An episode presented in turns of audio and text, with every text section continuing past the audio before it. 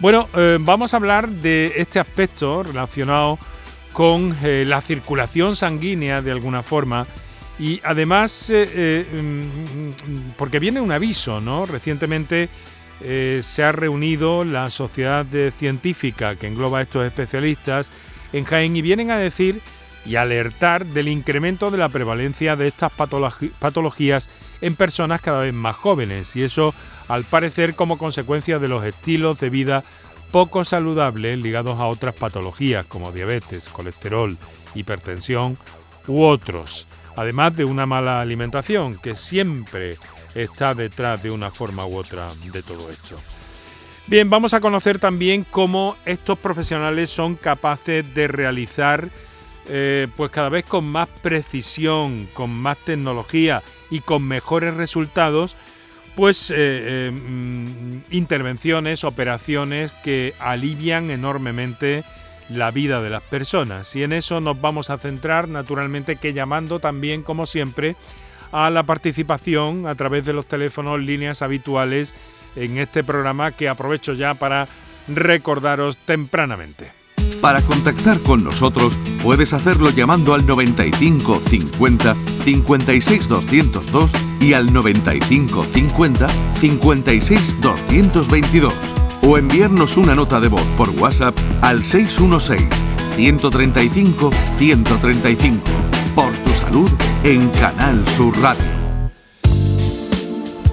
Y bueno, ya eh, como tenemos eh, costumbre, vamos a repasar los datos básicos fundamentales de eh, la situación de la pandemia a día de hoy en nuestra tierra y un poco más allá.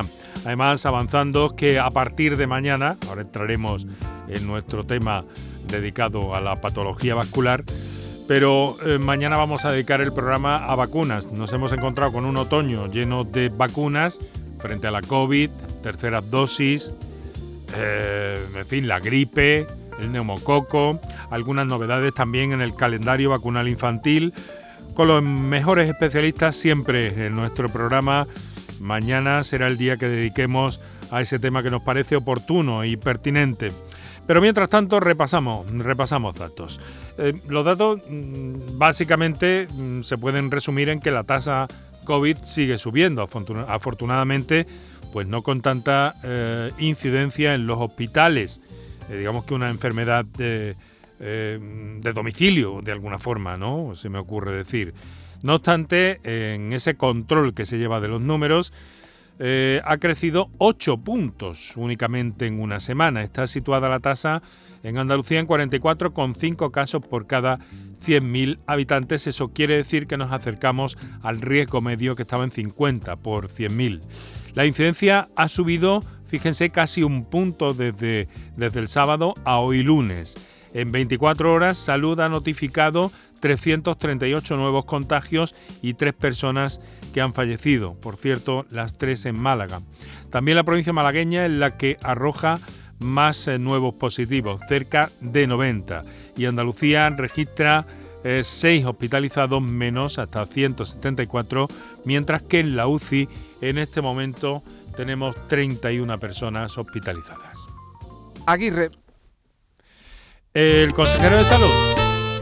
El consejero de salud, eso es, Jesús Aguirre, ha apoyado la medida eh, impuesta por el gobierno austríaco de confinar a aquellas personas que no hayan querido ponerse la vacuna COVID. Son muy pocos los residentes en Andalucía que, se resisten a ello. Eh, mm, sin embargo, oh, pese al ligero repunte de casos en casi medio punto, no prevén, ni de aquí ni para la Navidad, ninguna medida restrictiva. Este resumen lo ha preparado mi compañero José Manuel de la Linde.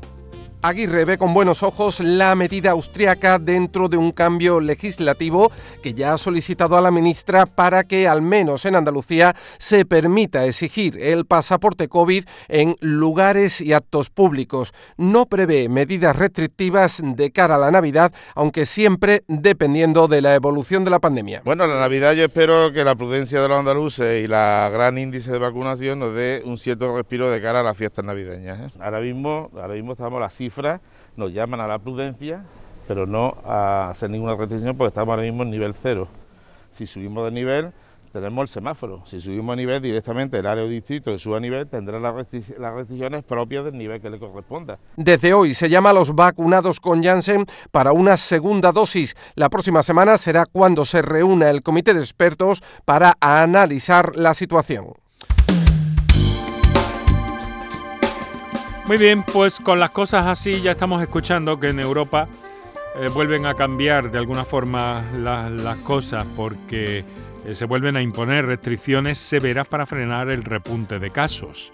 Es cierto que son países donde eh, el, porcentaje de vacunación no es tan alto como en Andalucía, incluso como en, el resto de nuestro país, aunque hay sus más y sus menos. Bien, el, gobierno austríaco, es lo último que hemos sabido sobre todo esto, anunció el confinamiento desde esta medianoche de las personas no vacunadas, lo mismo que se está haciendo en Rusia con la población de Moscú.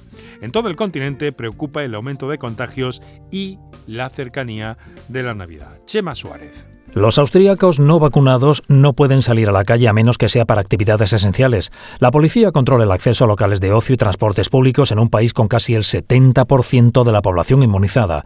En Países Bajos cierran a las 8 todos los comercios salvo los esenciales. En Alemania, la incidencia acumulada ha superado los 300 casos, el nivel más alto de toda la pandemia, y los tres partidos que negocia la futura coalición de gobierno están ya de acuerdo en limitar los movimientos de la población no vacunada. Y esta mañana, el gobierno británico ha anunciado que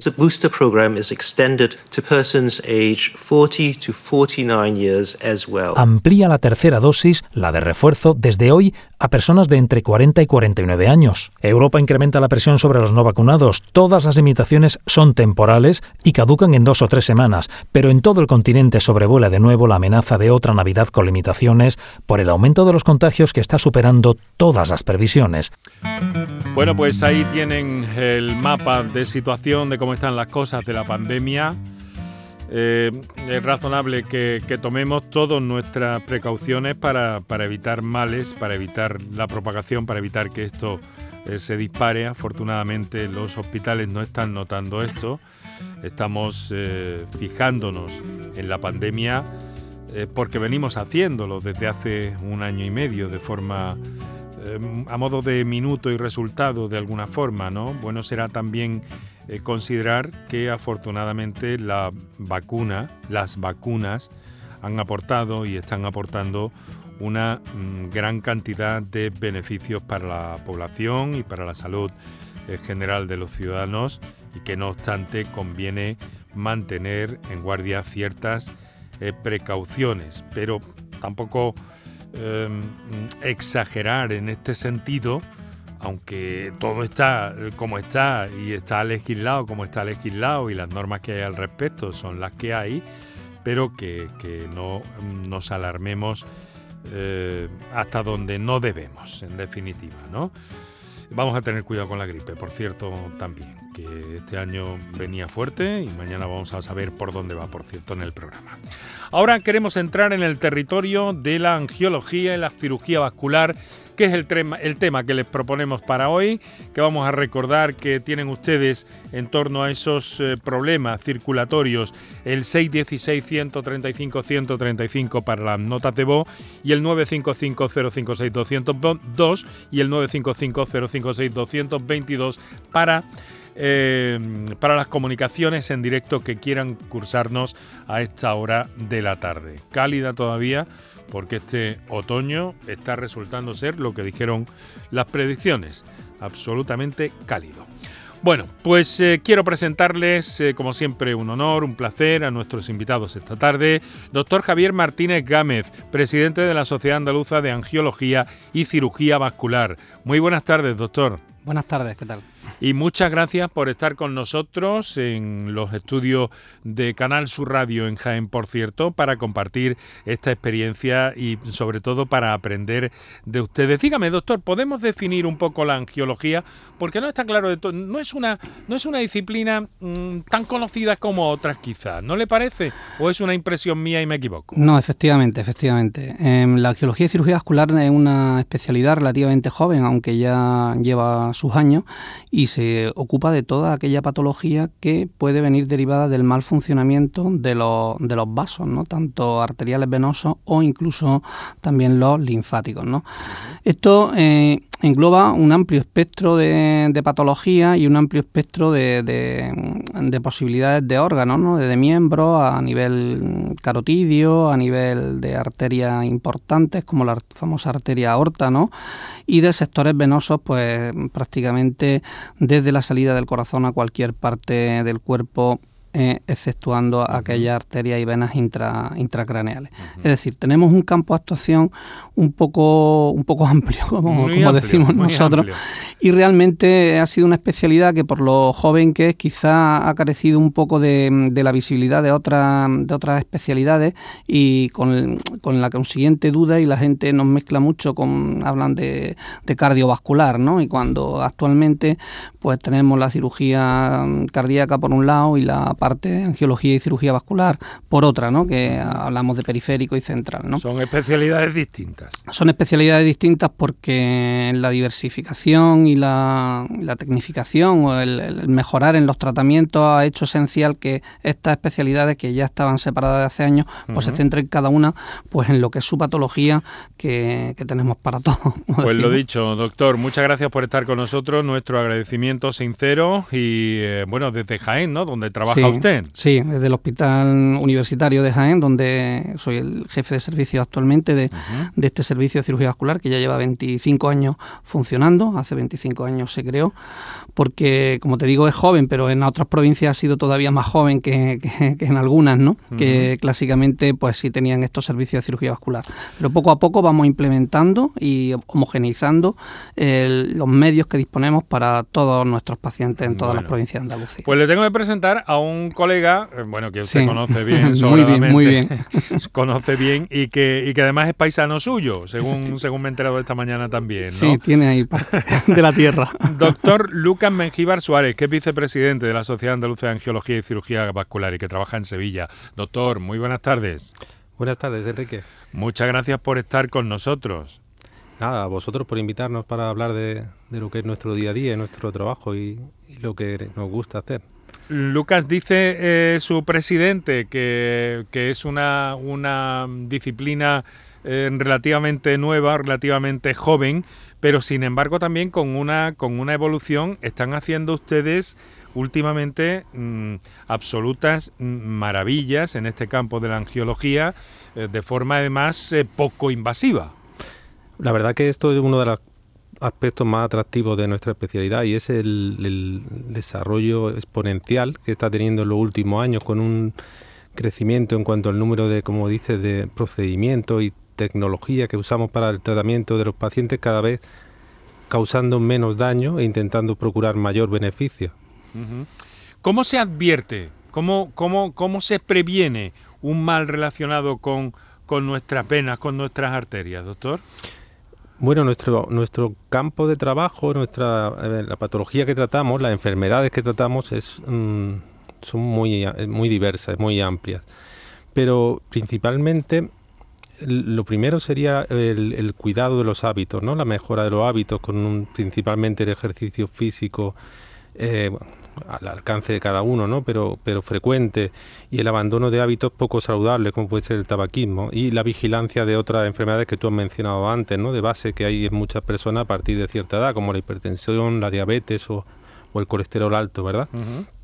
Y luego yo aquí tengo anotado una cosa importante que hablábamos el otro día precisamente en el, Congreso.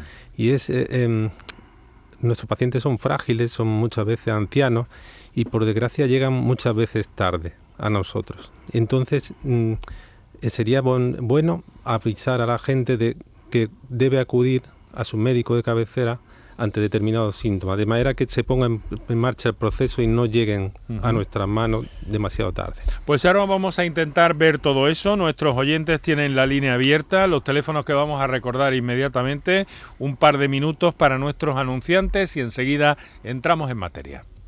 Para contactar con nosotros puedes hacerlo llamando al 95 50 56 202 y al 95 50 56 222 o enviarnos una nota de voz por WhatsApp al 616 135 135. Por tu salud en Canal Sur Radio. Por tu salud. El resumen de la jornada con la última hora del deporte, la economía y el análisis lo tienes en el Mirador de Andalucía. De lunes a viernes desde las 7 de la tarde con Natalia Barnés. Quédate en Canal Sur Radio, la radio de Andalucía.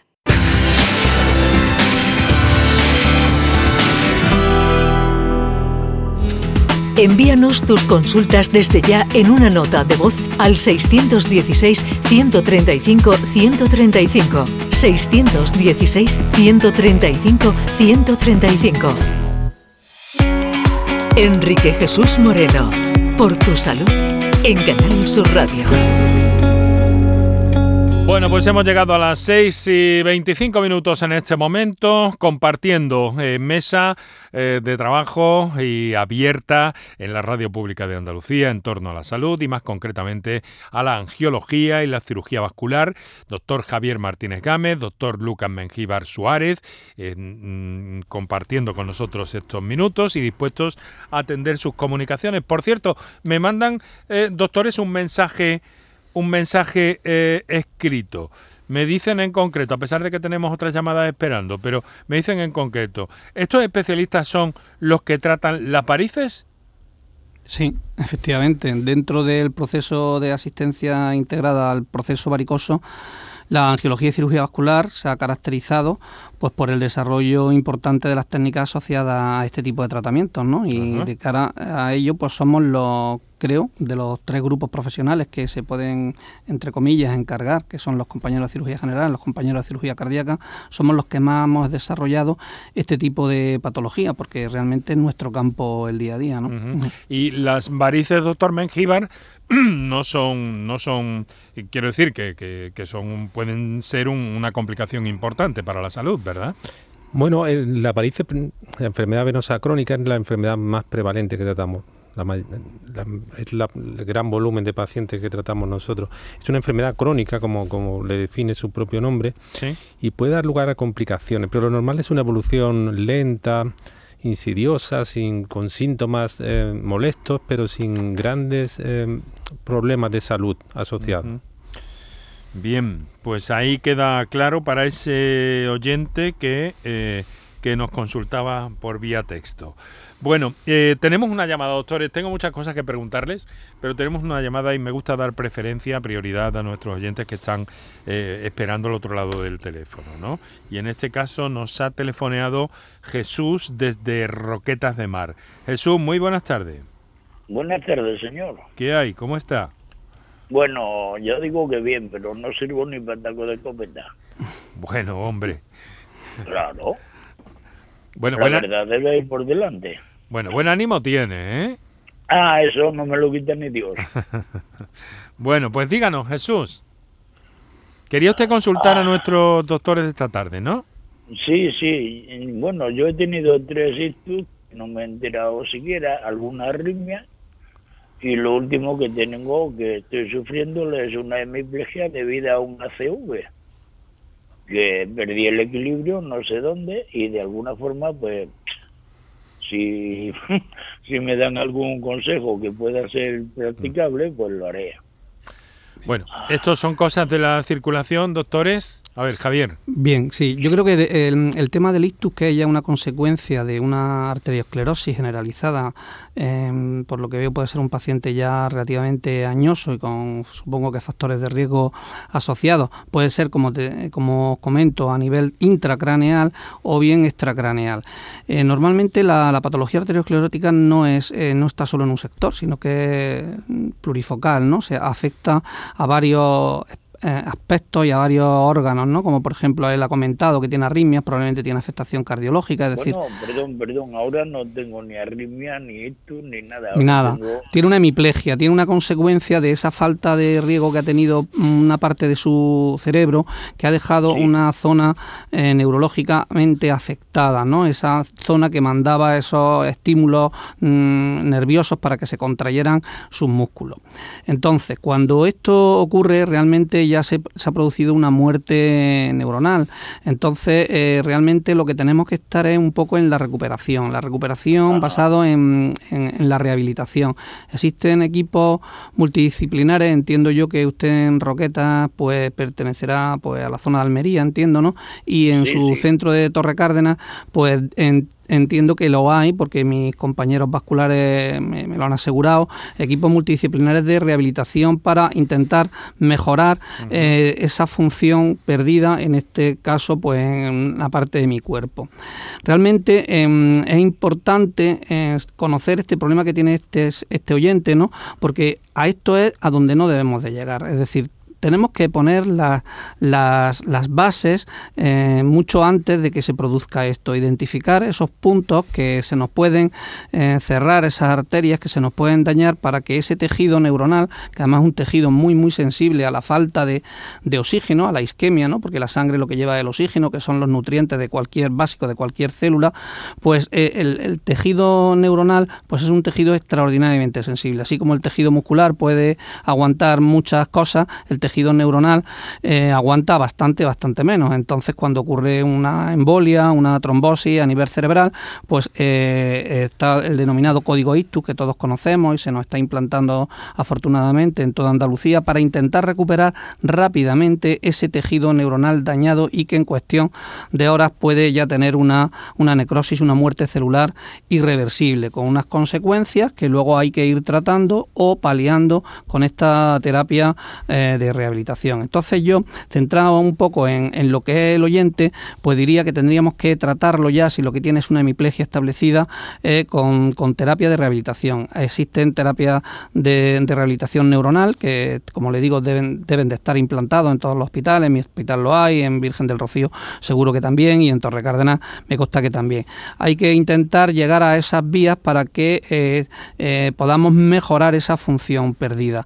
Y con respecto a otros pacientes que son arteriópatas, que tienen factores de riesgo y que no han llegado a eso, hay que hacerse estudios vasculares, hay que ver cómo tenemos, pues, por ejemplo, nuestras carótidas, porque hasta el 30% de los ictus pueden venir de estas, de estas arterias que se encuentran en el cuello y, se van como embarrando, ¿no? Es como el, tiro de una chimenea que se nos va hollinando y, y, el, y el propio tiro, pues al final nos va a hacer que ese hollín, ese hollín nos suba al cerebro, nos produzca una falta de sangre en una determinada zona y según esa falta esa zona, pues nos veremos afectados en una o en otra medida.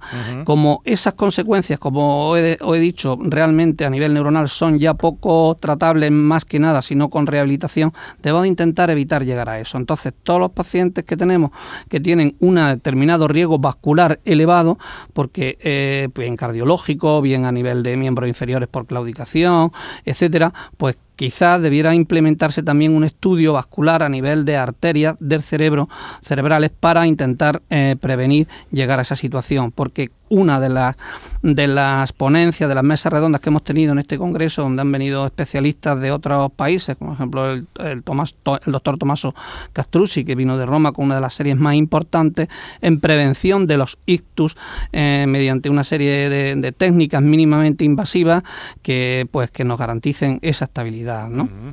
Qué interesante, doctor, esto que nos ha dicho al hilo de la contestación que ha dado a nuestro Jesús. Jesús. Sí. Mucho ánimo y rehabilitación, ¿no? Tendrá que buscar por ahí la... Pues, el hábito de la rehabilitación no me lo han dado nunca. Pues es, un, es un factor muy importante, Jesús, porque pues, realmente eh, la asistencia integral al paciente debe, de, de, contemplar esa rehabilitación, como nos pasa también con otros pacientes, desgraciadamente, que tenemos nosotros, que son los diabéticos y las amputaciones. Nuestro proceso no puede acabar en la amputación, porque esa amputación supone un menoscabo y una pérdida de calidad de vida para ese mm. paciente, pero no para el paciente solo, sino para su entorno. Imaginaros un, un pueblo de España donde llega una persona mayor que hemos amputado. El señor vive en su dormitorio en la, en la parte superior, tenemos escaleras, tenemos un montón de barreras arquitectónicas, tenemos que luchar para que esa persona se rehabilite, sea capaz de volver a caminar con la ayuda ortoprotésica que tenemos adecuadas para que pueda ser autónomo e independiente en su vida. Es decir, no todo puede acabar con nuestros tratamientos, todo tiene que seguir desde un punto de vista eh, multifactorial, con determinados especialistas que nos contemplan, como las descargas de los apoyos, mal hechos en los pies diabéticos que hacen esas úlceras. Es decir, esto no solo somos un grupo lo que lo tratamos, tiene que ser varios grupos y si esa integración no existe, realmente nos estamos quedando cojos ¿eh? en tratar la patología. Bueno, Jesús, pues eh, demándelo, hombre. Claro. Yo sí me lo permitir, le, pediría a Jesús que ya que este puede ser, si no he contado mal, su cuarto o quinto accidente isquémico eh, cerebral, es muy, muy importante eh, la toma de la medicación a diario. No nos podemos olvidar. perdón, perdón, pero ¿qué tipo de medicación? La que seguro tendrá prescrita después de haber estado ingresada. Toda la medicación que le están recetando su médico. El resultado, perdóneme, que la ignorancia tal vez me haga pecar, pero lo único que me han recetado alguna vez, ibuprofeno creo que se llama. Y, y, con, eso no creo yo que, Usted, que se consiga nada por muchas... Si ha estado ingresado por el, por el ictus, debería estar tomando un antiagregante seguro y una estatina, una medicación para el colesterol. Y esa es la base del pues tratamiento de esta enfermedad. Pero esto pues debería hablarlo con su médico, desde luego. Señor doctor, el, el médico que me ha atendido de verdad no ha tenido consideración ninguna. Bueno, pero vamos a ver, ¿y su médico, su médico de familia, de, del centro de salud, de atención primaria, por qué no le eh, consulta todo esto que nos está consultando esta tarde nuestros invitados aquí, Jesús. No, pero si a ese hombre ¿Eh? le he ido varias veces, que por cierto me dijo que eso es lo que tenía, que es lo que tenía que soportar, que es bueno, me he caído de frente, me he roto las dos muñecas y ni siquiera me ha mandado. Él no veía nada. Yo después de darle la radiografía, él decía, aquí no se ve nada. Bueno, pues si uno no ve nada, lo más normal es enviar al enfermo a un especialista, que el especialista tendrá otro método, tendrá otra forma, bueno, para eso será especialista. O por eso. Bueno, vamos a ver Jesús ah. si, si puede si puede reciclar un poco esta relación y hacer ver, em, en fin, algunas cuestiones que, que son sin duda de su interés, ineludiblemente. ¿Vale? Bueno, en ¿Mm? la vida en realidad debe tener cierto sentido y el doctor que yo he tenido, que por cierto ya se ha jubilado, a mi pues vida le ha puesto un cierre como diciendo eso. Bueno, no, hombre, no, no, no, no hable usted así, no hable usted así. Pero si, si ahora hay, si hay ahora otro, otro titular, haga usted por verlo y por plantearle esto que nos ha planteado esta tarde aquí, que, que seguro que le orienta. Ya, bueno, seguramente tendrá otro punto de vista, pero de pues, alguna pues, manera pues, el doctor que me ha atendido en Roquetas de Mar, dele, dele, no dele, me daría no. corte ninguno dar su nombre.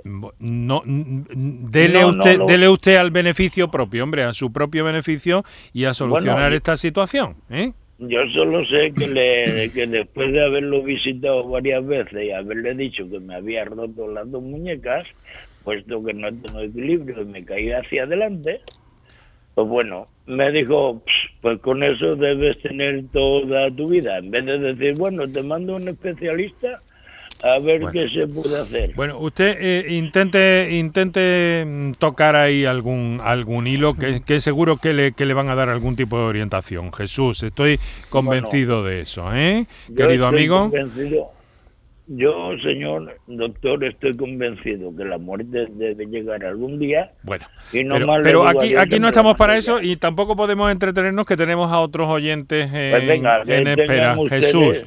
Que tengan ustedes una cierta y bueno, feliz Bueno, mucho mucho ánimo y no no no no puede, eh, no sé, me parece que, que tiene una... Hombre, yo, yo sé que yo sé que cuando de alguna manera atañe a alguien, porque los doctores son unos grupos de personas que tienen sabiduría sobre algo, pues cuando se habla mal de un doctor a los demás doctores. Bueno, mire, aquí no, aquí no estamos, aquí no estamos para eso, para solucionarle que lo suyo tiene que tener una salida y que sin duda si la demanda se la van a ofrecer, querido amigo. Jesús, muchísimas gracias, muchísimas gracias. Muchas, muchas gracias. Buenas tardes. Una buena tarde. Sí, eso es. Muchas gracias. Bueno, tenemos, eh, mm, eh, en fin, no sabemos las circunstancias ni esto es eh, un, un, un frontón. no, Yo, yo, creo que eh, lo que ha, tratado este, este paciente es una, es una situación que, hombre, se puede dar, ¿no? En el, en el momento de la pandemia eh, primaria se ha visto muy desbordada, hemos tenido que eh, dedicar todos los recursos, ¿no? De sanitario, la mayoría de ellos, al tema del tratamiento de COVID, de sus complicaciones. Muchas veces las otras enfermedades han seguido pululando, obviamente, mm. no se han parado porque se ha venido la pandemia, las otras han seguido tratándose. Y es importante, y de hecho en el Congreso hicimos un taller precongresual nosotros con atención primaria, y es muy importante esta interrelación entre primaria y hospitalizada para que no ocurra lo que le puede ocurrir a este hombre. Es decir, tenemos que generar unos vínculos de tal forma que no se quede ningún paciente, entre comillas, desasistido, ¿no? Y que, y que tengan acceso a los recursos. Bueno, estamos a 20 minutos para las 7 de la tarde, vamos a recordar los teléfonos y enseguida atendemos a Carmen. Para contactar con nosotros puedes hacerlo llamando al 95 50 56 202 y al 95 50 56 222 o enviarnos una nota de voz por WhatsApp al 616 135 135. Por tu salud en Canal Sur Radio. Pues Carmen, que nos telefonea desde Málaga, vamos a darle eh, su sitio. Carmen, buenas tardes. Buenas tardes, encantada de saludarlos y, muchas gracias por la atención y por el programa. Muchas eh, gracias por la ayuda que, nos dan a los a, los oyentes de Canal Sur Radio. Muy bien, Mire, que queríamos quería preguntarle eh, a los doctores eh, porque yo me operé en septiembre del 2018 de la safena de la pierna derecha después de consultarlo con dos o tres médicos y me dijeron que sí que me debía de operar porque aunque solamente tenía un grupo de varices gruesa en la pantorrilla derecha, el tobillo derecho se iba poniendo muy feo y dijeron que se y podía ulcerar en cualquier momento, que era mejor operarme la safena externa. Después la cirugía parece que encontraron que la interna también había más problemas, total que se hizo la operación un poco más más extensa y más complicada. Eh, después tuve muchos derrames. decía que, parecía que tenía una fragilidad venosa grande y durante dos meses eran unos hematomas como membrillo, en fin, que tuve muchas complicaciones. Eso me causó que la columna, que ya tenía una desviación y una estenosis eh, lumbar, bueno, se, se empeoró y ponerme la media ortopédica y darme el masaje y todas esas cosas. Entonces, eh, ahora tuve que recurrir a un andador porque los dolores lumbares no me dejaban, el dolor de la pierna de la ciática derecha se puso muy mal. Pero lo que le quería preguntar a usted era, porque eh, después, ahora en abril, eh, ha surgido una fibrilación auricular que dice que las válvulas también están mal y bueno, un problema ya de, de, de corazón, diríamos y, y yo he hecho una vida muy sana toda la vida. Tengo ahora 77, me operé con 74 casi, con 73 y pico. Eh, eh, el, el, haberme movido muchísimo, porque mi trabajo me tenía que mover muchísimo, rampa para arriba, para abajo, escalera, eh, una vida muy activa. Después por las tardes en la casa, también por lo de la escoliosis de columna iba a natación mm, una o dos veces por semana, a yoga también procuraba ir también un par de veces por semana. O sea, que, he hecho mucho ejercicio y aparte he comido sano porque en mi casa hemos guisado siempre para mí, para mis hijos y para todo una alimentación mediterránea con mucha poca grasa, poca carne, mucho pescado, mucha verdura, mucha fruta. Eh, puede ser congénito mi problema para que ahora tenga que estar con lisiana, con bisoprolol, con parche de nitroglicerina, o sea, me ha dicho el médico que el corazón está bastante fastidiado, tiene un problema circulatorio importante o cardiovascular.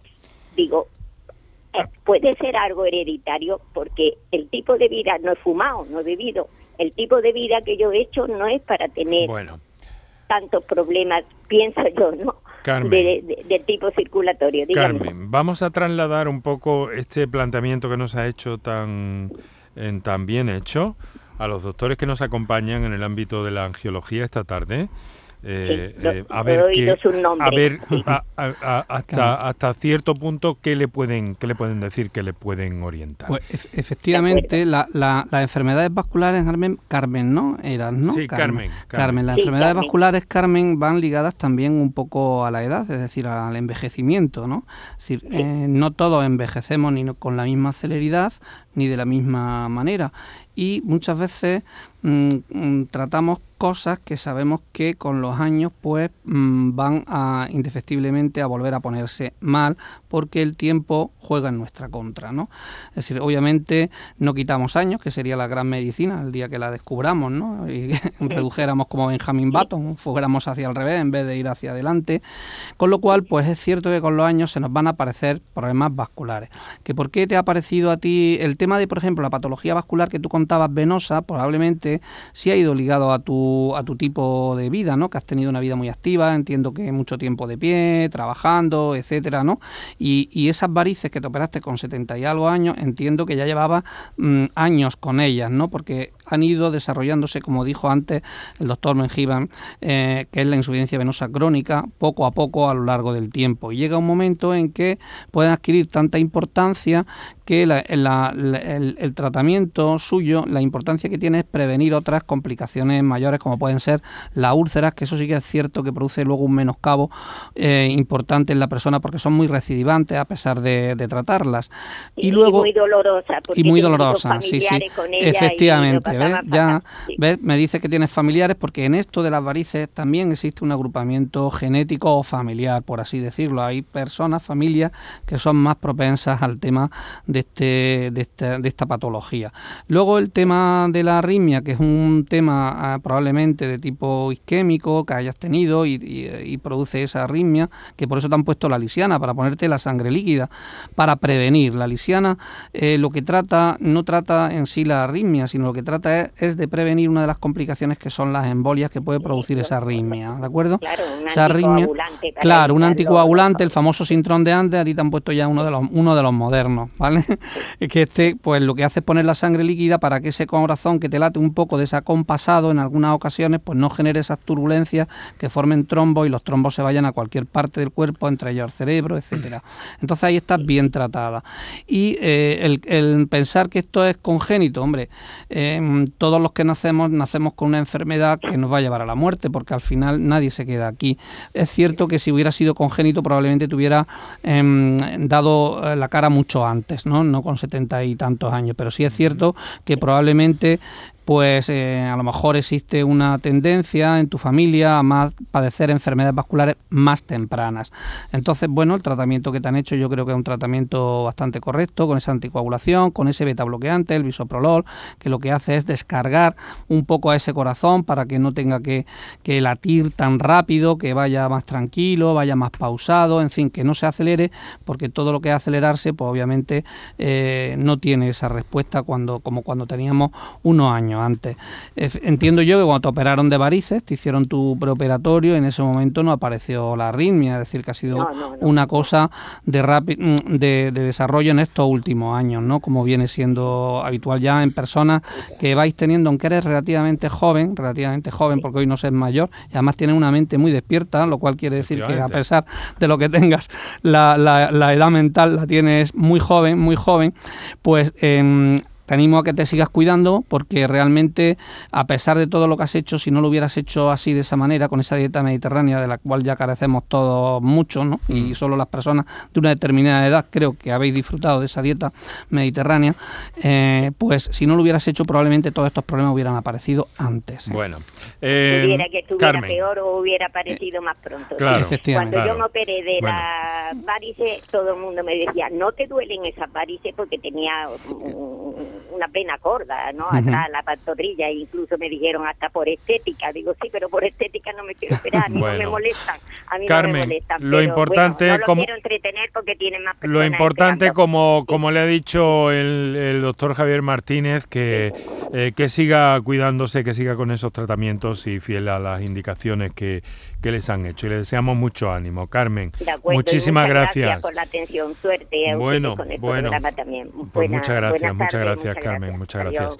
Tenemos muchas llamadas todavía acumuladas. Vamos a tener que repetir alguna otra sesión porque se nos ha alargado. Y del aspecto técnico de la angiología, que a mí me gustaría ocuparte, ocuparme, veremos a ver si podemos dar siquiera una pincelada sobre esas técnicas que están ustedes utilizando eh, tan interesantes eh, últimamente y sobre todo el diagnóstico, como lo hacen, algo y unos procesos eh, tecnológicos muy interesantes. Ahora tenemos que hacer una pequeña pausa para publicidad. Enseguida vamos a seguir. Enrique Jesús Moreno, por tu salud, en Canal Sur Radio.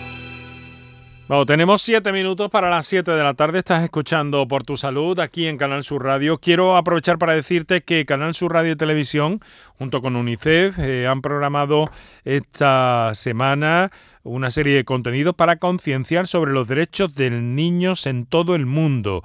Desde mañana y hasta el día 21, los principales programas eh, van a abordar distintos asuntos. Nosotros lo tendremos el jueves con Em, con eh, profesionales y con responsables de, de UNICEF en Andalucía para hablar de infancia y hacerlo desde el punto de vista de la salud mental y la nutrición. De eso vamos a hablar el jueves. Ahora estamos con angiología, con poquitos eh, mm, momentos ya, pero en fin, con la presencia del doctor Lucas Mengíbar Suárez y del doctor Javier Martínez Gámez. Eh, doctor Mengíbar, dígame una cosa, ¿cómo es ese proceso hasta que llegan ustedes a una intervención? Quiero decir, ese, ese estado de un poco el proceso diagnóstico y una posterior intervención con las distintas y novedosas técnicas que existen, eh, ¿cómo es poco más o menos? Pues Enrique, lo cierto es que nuestra especialidad es una especialidad que se denomina médico-quirúrgica, es decir, que tratamos tanto el aspecto médico de una manera conservadora, con tratamientos farmacológicos y ejercicio, como también resolvemos los aspectos ya que demandan cirugía. Pero además hacemos diagnóstico y cada vez lo hacemos más nosotros mismos, es decir, dependemos menos de pruebas eh, complementarias como pueden ser pruebas con rayos X como los, la tomografía axial o las radiografías o la angiografía diagnóstica. Cada vez hacemos más, eh, más diagnóstico basado en la no agresión, fundamentalmente con el uso de los ecógrafos. Entonces, desde que nosotros recibimos al paciente en la consulta, pues bueno, nosotros lo primero que hacemos es una entrevista, hablamos con él, entendemos los problemas que tiene y mm, casi en ese mismo acto, en algunas unidades, como aquí en el Virgen del Rocío, hacemos una consulta de acto único y aplicamos ya los primeros métodos de diagnóstico con, con una ecografía, ¿verdad? Y casi desde ahí podemos ya enfocar si el paciente va a ser tratado de una manera médica y va a ser seguido en consulta con pautas de ejercicio y tratamiento farmacológico o vamos a plantear una cirugía, que prácticamente con estas exploraciones que hablamos, poco, poco invasivas, poco agresivas para, para el paciente con, con la ecografía, prácticamente ya podemos enfocar qué tipo de intervención queremos hacer y prácticamente ya prepararle para, para esa intervención, sin necesidad de someterle a más espera ni a más... Eh, procedimientos agresivos.